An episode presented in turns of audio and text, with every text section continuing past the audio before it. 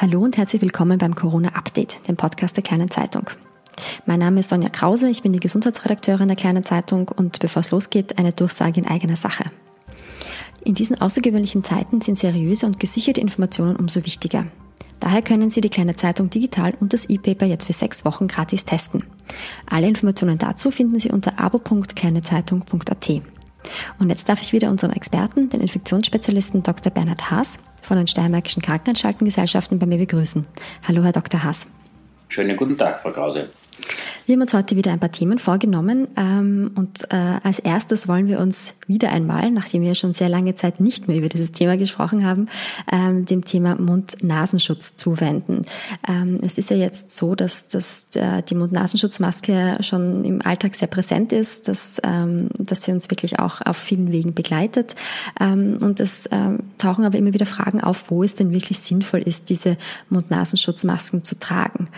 Vielleicht könnten Sie, Herr Dr. Haas, noch einmal zusammenfassen, ähm, in welchen, in welchen Gegebenheiten, in welchen Alltagssituationen ähm, eine, eine Mund-Nasenschutzmaske wirklich sehr sinnvoll und, und wichtig ist und in welchen anderen Situationen ähm, man vielleicht darauf verzichten könnte. Was gibt es denn da für neue Erkenntnisse?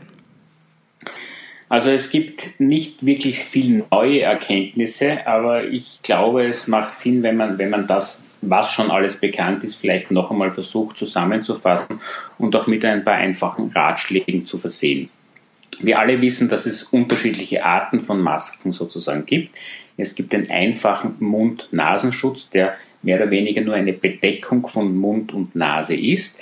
Entweder wirklich aus dem medizinischen Bereich ein, ein sogenannter chirurgischer Mund-Nasenschutz oder auch als OP-Maske bezeichnet. Ähm, auch, auch vielerorts jetzt in Supermärkten käuflich erwerbbar sozusagen. Ähm, der verhindert vor allem sozusagen ein Ausstoßen von kleinen infektiösen Partikeln vom, also von der Person, der diese Maske trägt. Da wird sozusagen der Ausstoß an infektiösen Tröpfchen ähm, größerer Natur, also größere Tröpfchen, wird, wird durch das Tragen dieser Maske signifikant reduziert und vor allem auch der Ausstoß nach vorne, sozusagen in die Sprechrichtung oder in die Atemrichtung. Es kann sein, wenn die Maske nicht ganz, ganz dicht sitzt, was bei einfachen Modellen fast unmöglich ist, dass die überall eng anliegt, dass nach hinten Richtung Ohr oder sowas auch, wenn man stärker ausatmet, etwas Luft rauskommt. Aber da ist, ist sozusagen nicht, nicht anzunehmen, dass gleich hinterm Ohr oder hinter dem Kopf einer Person sich eine andere Person befindet. Das heißt, das Gegenüber, mit dem man normalerweise spricht, ist durch so einen einfachen Mund-Nasenschutz doch geschützt.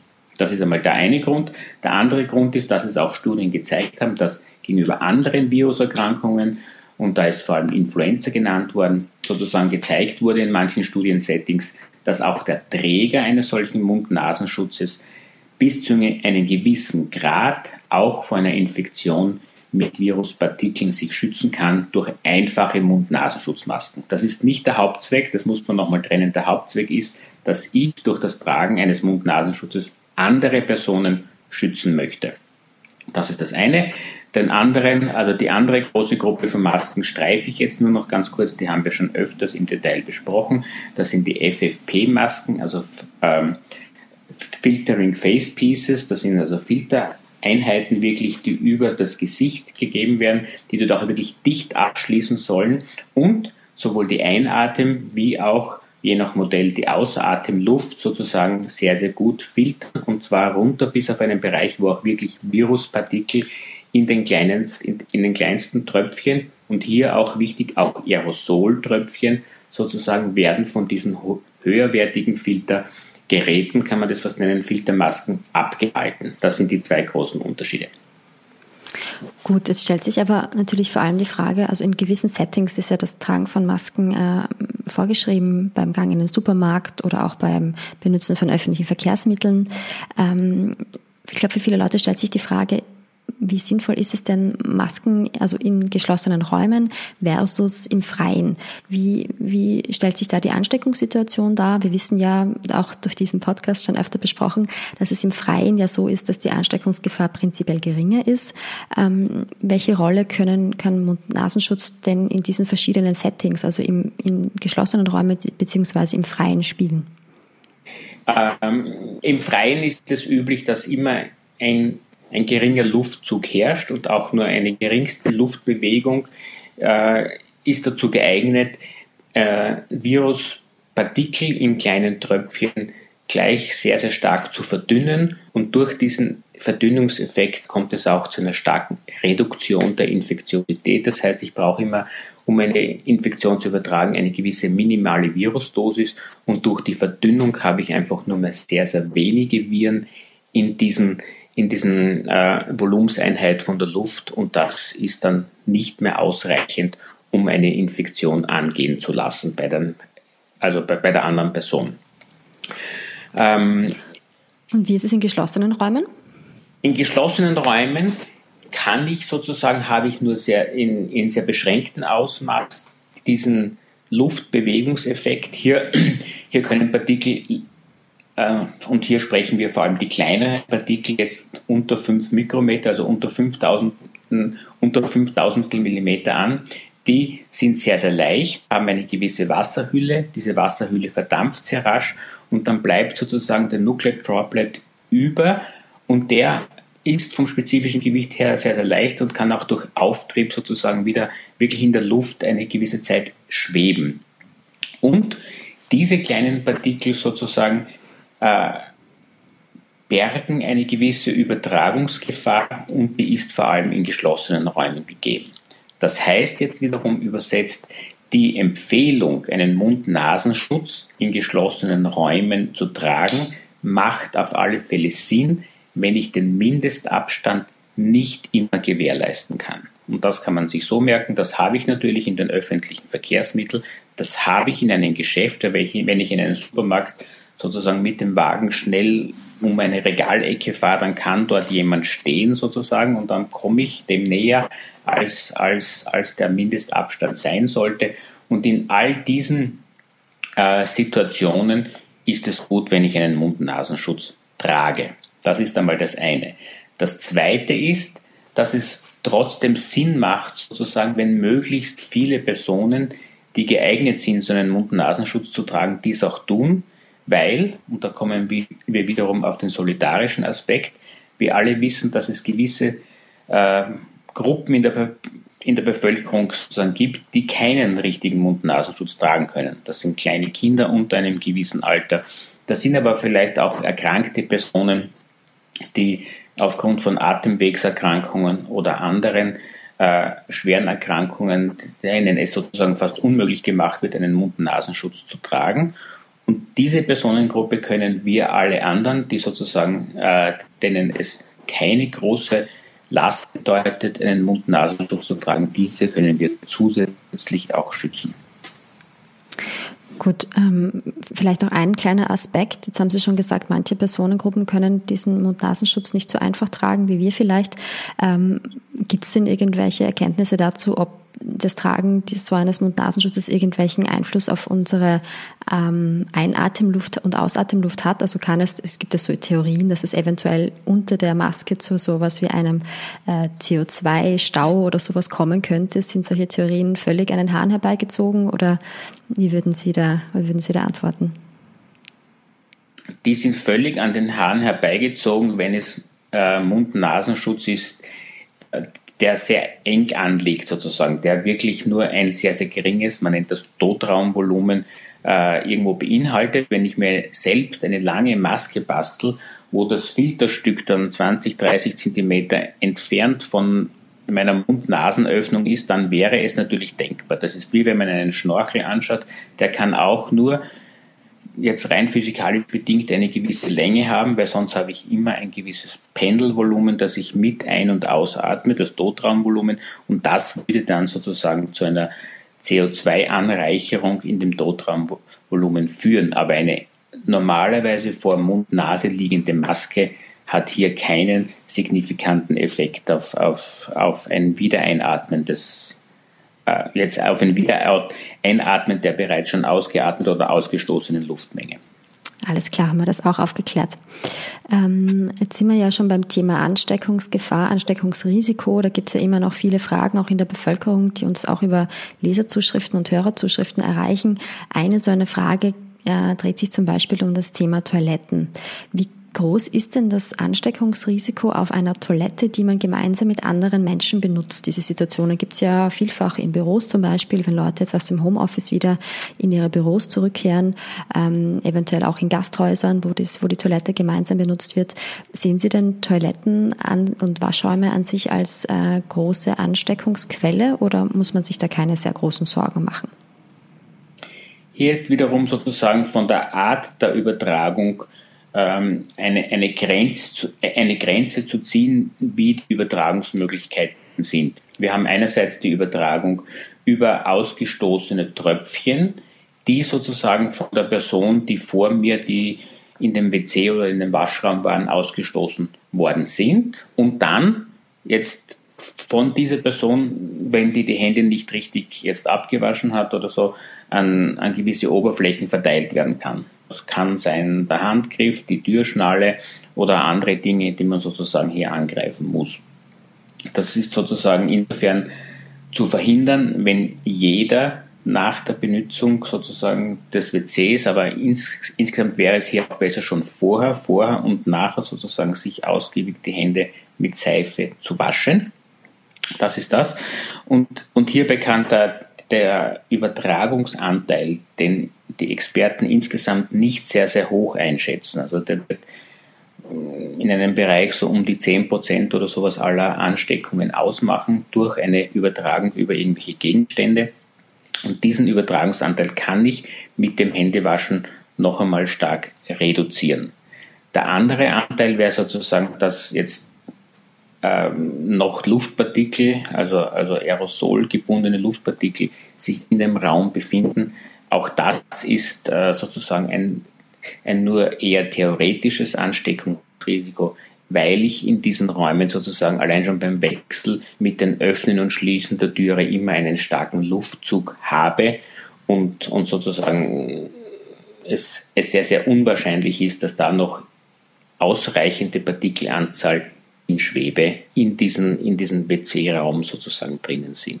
Aber, und das werden auch die meisten öffentlichen WCs oder WCs in, in irgendwelchen Restaurants oder Gaststätten haben, die haben sehr, sehr häufig eine mechanische Belüftung und dadurch ist dann wieder ein ständiger Luftzug gewährleistet, der zu einem starken Verdünnungseffekt von irgendwelchen infektiösen Partikeln führt und, dann wird, und dadurch wird noch einmal das Risiko einer Ansteckung sozusagen über kleinste, feinste ähm, aerosolartige Partikel in diesem Raum minimiert und reduziert.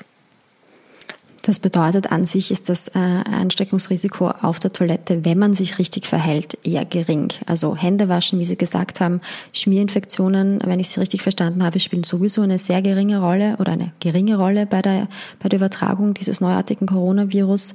Ähm, und ähm, ja, wenn die Belüftung auch ausreichend gegeben ist, dann ist man relativ sicher, ähm, wenn man die Toilette auch mit anderen gemeinsam benutzt. Das kann man so zusammenfassen, ja. Alles klar. Gut, ähm, als nächstes wollen wir uns einem Thema zuwenden, das mich sehr freut, weil wir jetzt auch einmal äh, Tierinhalte hier bei uns im Podcast haben und zwar nicht im Sinne der Frage, wo kommt denn dieses Coronavirus her? Das äh, hatten wir schon einmal äh, besprochen, äh, Fledermäuse als, als wahrscheinlicher Ursprungsort dieses Coronavirus. Wir wollen uns aber heute der Frage zuwenden, wie können denn Tiere, ganz speziell Lamas, äh, eventuell dabei helfen, ähm, einen, einen, ja, einen Ansatz in der Bekämpfung dieses Coronavirus äh, zu finden. Und da gibt es eben eine spannende Studie aus Belgien, die haben in Lamas Antikörper entdeckt äh, gegen dieses Coronavirus, die ähm, eben von Lamas quasi selbst hergestellt werden.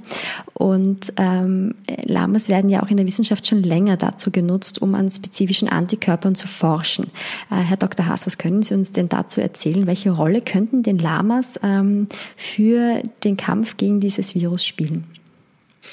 Also Lamas, glaube ich, als Tiergattung Beobachtung äh, kann damit helfen, dass äh, wir weitere Erkenntnisse in der Immunologie gewonnen haben. So will ich das zusammenfassen.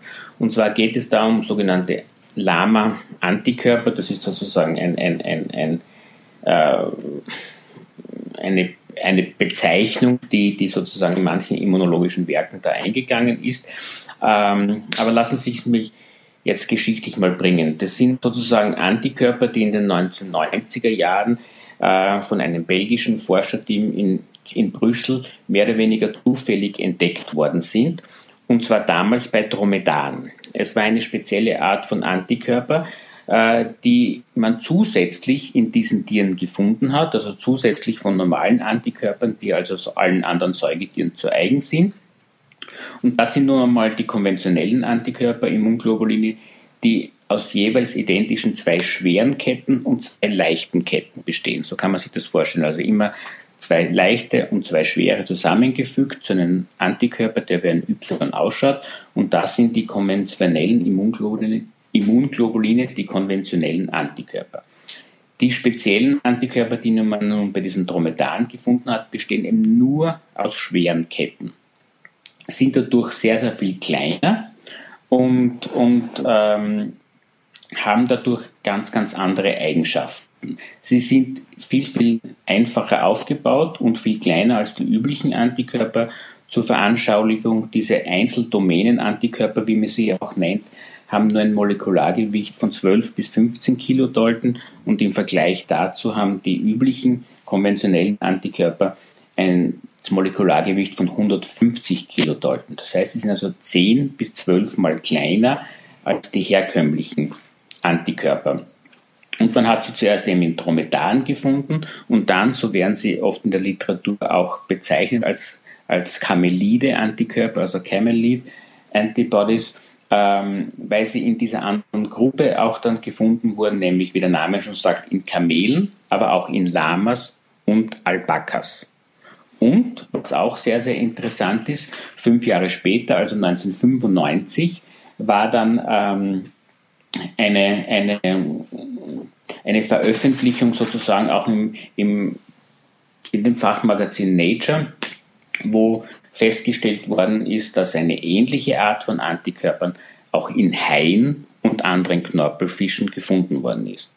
Warum ist das interessant? Weil man schon in der Evolution davon ausgegangen ist, dass Knorpelfische in der Evolution die ersten Lebewesen waren, die ein adaptives Immunsystem besitzen, wo also das Immunsystem sich wirklich eigenständig an gewisse Viren, an gewisse andere äh, Pathogene, also Erreger aus dem Krankheitsbereich anpassen kann. Und das sozusagen entwicklungsgeschichtlich interessant, dass eben diese gleichen Arten von Antikörpern dann auch später sozusagen in diesen Knorpelfischen, zu denen auch die Haien gehören, Haien gehören äh, gefunden oder nachgewiesen werden konnte. Was sind nun diese Vorteile dieser Einzeldomänen-Antikörper? Von Ihnen Lama-Antikörper genannt. Äh, sie sind erstens mal sehr, sehr klein und, ähm, und sie haben sozusagen, ähm, äh, sie stellen damit die kleinsten Antikörperfragmente dar, die zur Antigen Erkennung befähigt sind. Das heißt, es sind, die können wirklich nur eine einzelne Sequenz von, von irgendeinem Pathogen erkennen und in diesem Fall hier beim SARS-CoV-2-Virus wäre sozusagen das Spike-Protein. Das heißt, man kann sozusagen genau modellieren, ich suche mir ein Single-Domain-Antikörper, das gegen das Spike-Protein, das in der Oberfläche von, äh, vom neuen Coronavirus drinnen steckt, sozusagen jetzt gerichtet ist.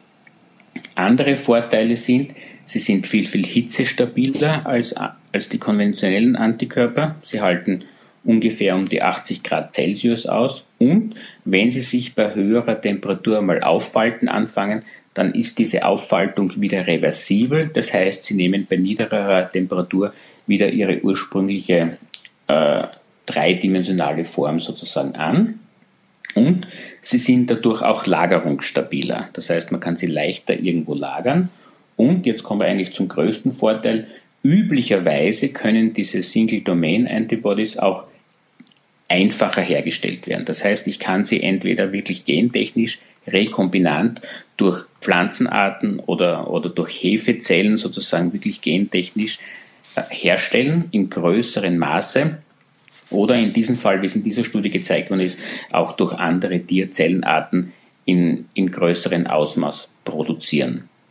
Die Studie, die Sie nur angesprochen haben, an der auch Mitarbeiter von der äh, University of Austin in Texas äh, stark beteiligt waren, haben gezeigt, dass sie diese Single-Domain-Antikörper jetzt einmal gerichtet gegen SARS-CoV-1, also das Coronavirus, das die SARS-Epidemie 2003 ausgelöst hat, und gegen das MERS-Coronavirus, äh, dass sie gegen diese beiden Viren Single-Domain-Antikörper gegen das Spike-Protein äh, herstellen konnten.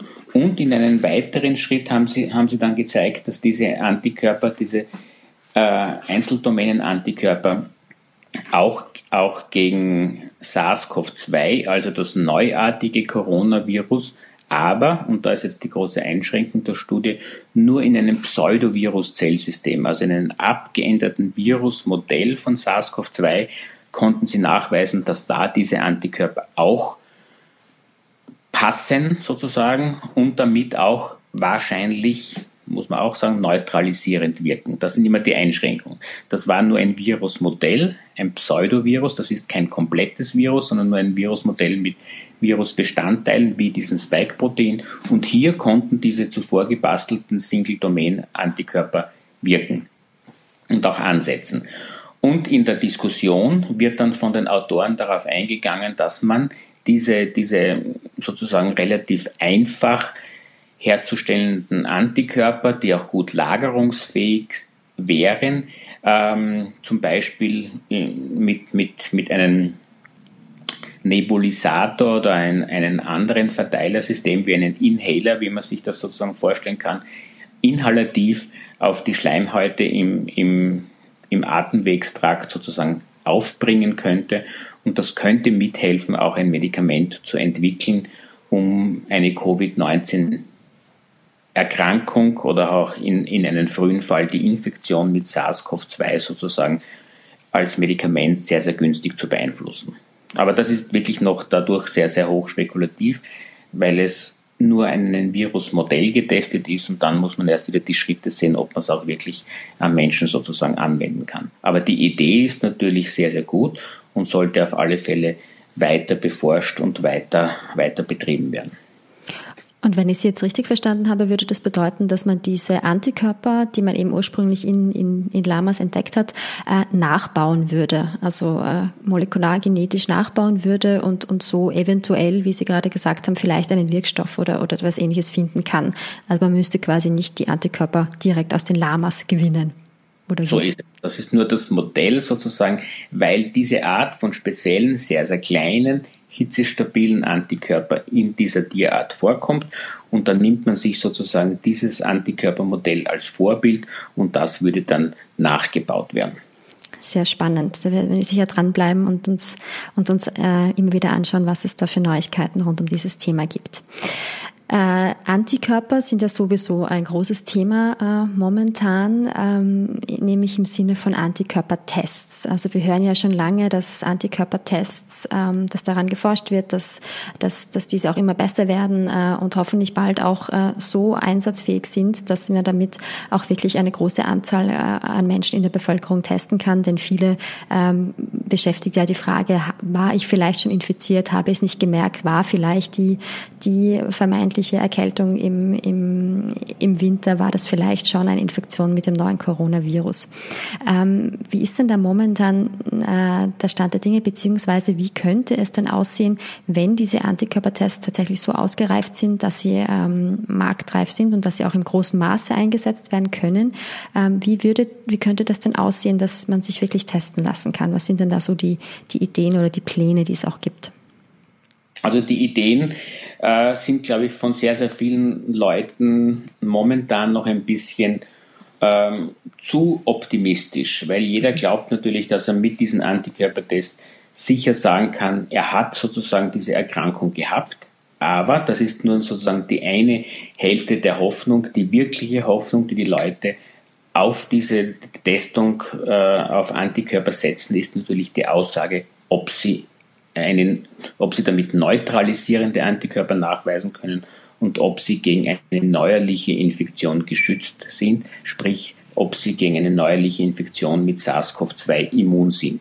Und das noch dann sozusagen die nächste Frage angehängt, wie lange diese, wenn, wenn vorhandene Immunität noch währen wird. Das ist sozusagen, das wäre der Wunsch von den Leuten, um das mit einer Antikörpertestung zu bestimmen zu können.